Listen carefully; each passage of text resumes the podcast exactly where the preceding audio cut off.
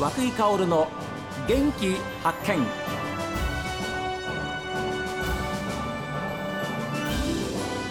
おはようございます。和久井薫です。和久井薫の元気発見。一日の始まりは私が発見した北海道の元気な人と出会っていただきます。今週は美幌町にやってまいりました。東京大学大学院卒業の農学博士で東京の会社をお辞めになってですねこちらの農家さんになったというえ最高ファームの吉田匠さんです。ご専門はどういうことだったんですか？僕は植物の遺伝子の研究をしていまして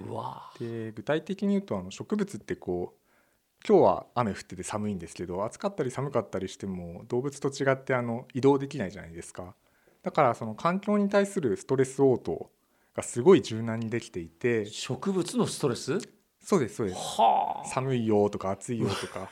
それってあの植物のは細胞の中でええ。結構大きな変化が起きてるんですよね。でその変化について研究してました。いやー。あの私立文系の私にはですね 全くあの、えー世界の違うお話をお聞きしたわけですけれども。で2011年に株式会社リバネスにご入社されました。はいでその後2019年までじゃあこちらに来るまではい。その会社でお勤めになってたわけですよね。あそうですね。はい、で奥様幸恵さんは青森県八戸市ご出身です。はい。で秋田県立大学生物資源科学部に入学されて北海道大学の大学院の方でも、えー修士課程はい。修了されまして奥様のじゃあご専門はどういうんですか？えっと、妻もかなり似たような専門ではあ。やっぱりあのやっぱり植物の遺伝子でで妻も環境ストレス系さっき言ってたうわ環境の変化に対するストレスの応答についての研究をしていたと言ってましたね。そうなんですか。で奥様も同じく株式会社リバネスに同じ年に入社されてはい。じゃあ会社では知り合いだったんです。えっと、そうですね。大きい会社ではないので、えあの入社後は一緒に働いたりとかリバネスというる会社はどんな会社なんですか？つい最近20周年を迎えた、まあ、比較的新しい中堅ぐらいの会社かな。であの僕らみたいなあの大学院まで行って研究をずっとやっていたものがあの社会に出て何かできるかなみたいなんで集まったような会社ではあ。入ってるメンバーは全員その修士か博士。で教育研究人材育成あとは最近ではベンチャー創出みたいなこともやっている会社ですね。同じ会社にいました。はい、であれですか？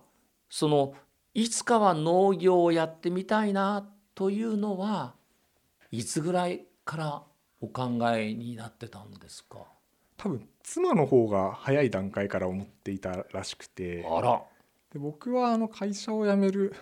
まあ、2, 2, 2年前ぐらいかな。え2年前ぐらいから結構そのベンチャーの応援するような仕事もやっていたので、ええ。そういった方々ってもう自分のなんかこれって決めたものではい。あの自分の足で立って何とかしようっていう人たちばかりだったので、ええ。そういうのを見てるうちに僕はそっちのサポートだけやってるんじゃなくて自分も何かやりたいなと思うようになって、でその時に何やろうかなって思った時になんか起業のアイデアもなかったしはいそういや農業一回やってみたいなと思っていたっていうのがあってじゃあ農業を軸足にしていろんな挑戦してみるかと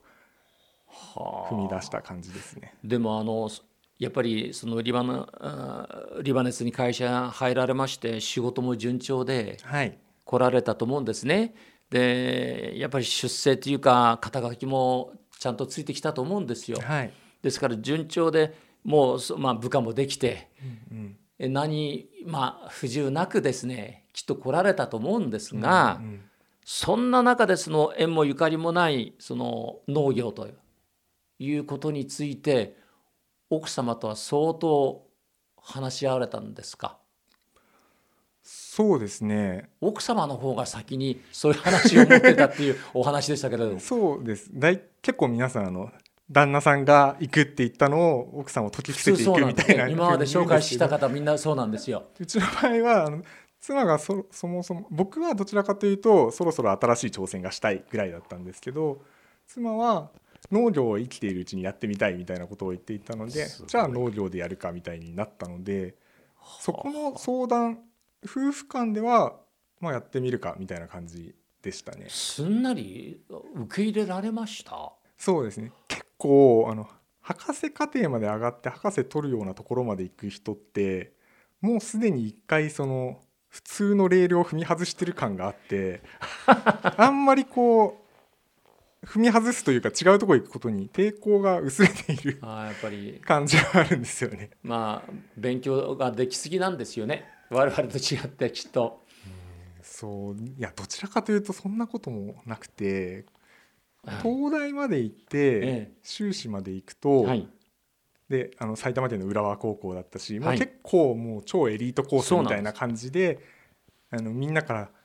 エリート扱いみたいなのを受けていたんですけど博士に上がった瞬間から、はい、いきなりあれ？就職どうすんの？その先どうやって生きていくの？みたいなガラッと変わるんですよ。あのあ周りの雰囲気が。なるほど。特に僕が博士に上がった時なんてあの博士だけの100人の村みたいなのが今もググったら出てくると思うんですけど何パーセントが行方不明ですみたいな感じのやつがあって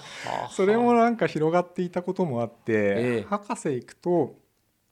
まあ、トップランナーは素晴らしいところに行けるんですけど、その他多数はもうどうすんのあなたみたいになってしまうっていう中に生きていたので。周りがそういう人ばっかりなんですもんね。もうだからここまで来たらまあやりたいように生きていきゃいいかなっていう感じですね。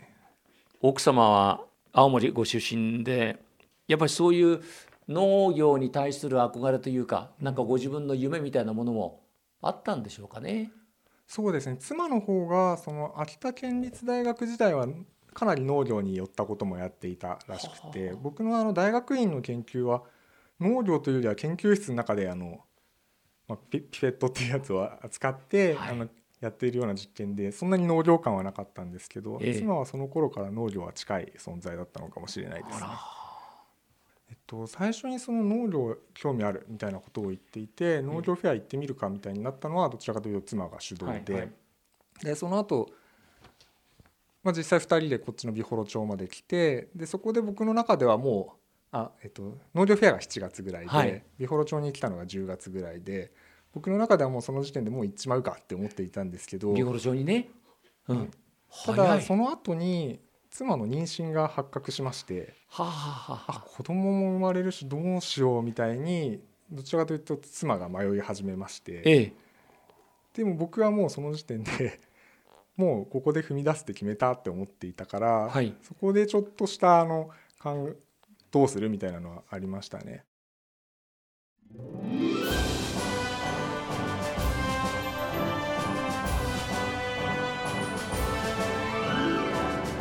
さあ皆さん番組を聞いての感想はメール元気アットマーク stv.jp genki アットマーク stv.jp ファックスは011-202-7290